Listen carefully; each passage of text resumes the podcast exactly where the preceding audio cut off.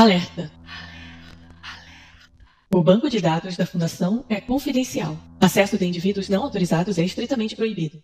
Infratores serão rastreados, localizados e detidos. Dirija sua atenção ao som deste material enquanto analisamos sua identidade. Identidade confirmada. Obrigada pela sua cooperação. Número do item: SCP-169. Classe de objeto: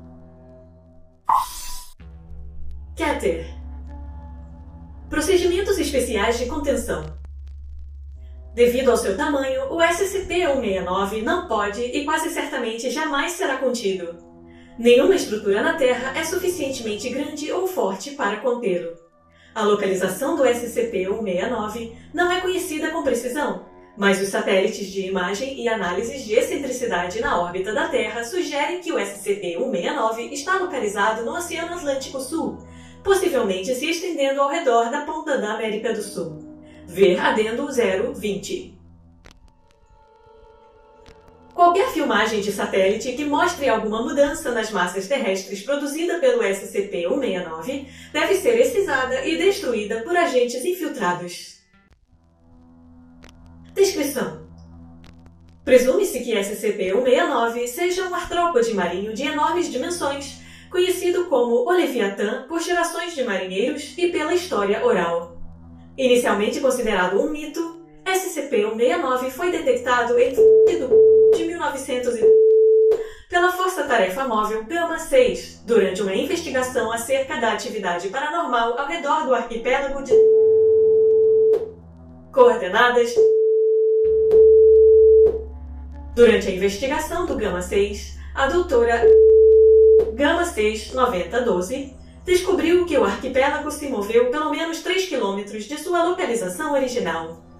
Embora inicialmente a doutora acreditasse que este movimento se devesse a uma deriva continental anormalmente rápida, uma missão de reconhecimento realizada pelo USS revelou que o arquipélago era uma protuberância de placas semelhantes à rocha cobrindo uma enorme massa orgânica. A fundação foi trazida imediatamente para iniciar o gerenciamento de ameaças. Doutor e Doutor Gama 60421 estimam que o comprimento do corpo do SCP-169 esteja entre 2.000 e 8.000 quilômetros. Acredita-se que a criatura já exista desde a era pré-cambriana. Nenhum outro espécime foi avistado, Quase nada é conhecido sobre os hábitos do SCP-169, tais como suas capacidades reprodutivas, se existirem, fonte de alimento e área de nidificação, se houver. A pesquisa sobre o SCP-169 está pendente de aprovação. Embora reivindicado pelo em 1700 o arquipélago conhecido como Ilhas de esteve habitado em qualquer momento da história recente. Ao ser entregue à fundação, a presença foi evacuada sob o pretexto da elevação do nível do mar.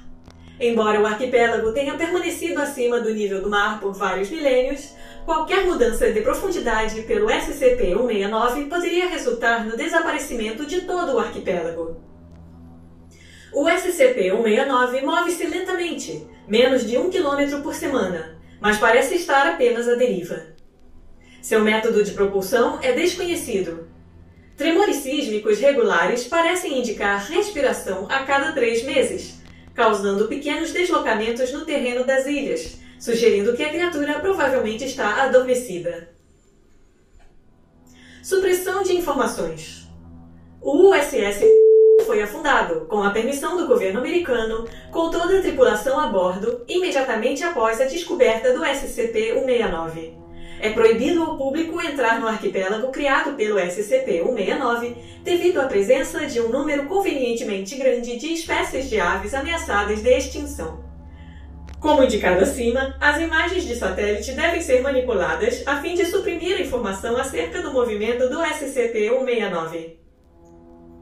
A NASA está atualmente cooperando com a Fundação para manter a existência do SCP-169 em segredo e atualmente permite à Fundação utilizar seus satélites para fins fotográficos.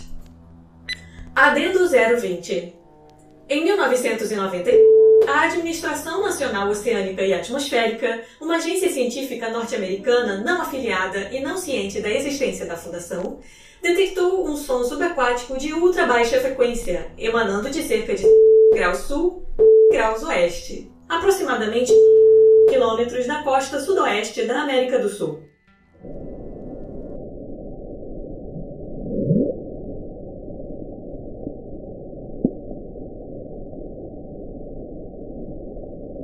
Apesar dos melhores esforços do agente infiltrado IA 1522, notícias sobre o som vazaram para a mídia e receberam cobertura significativa.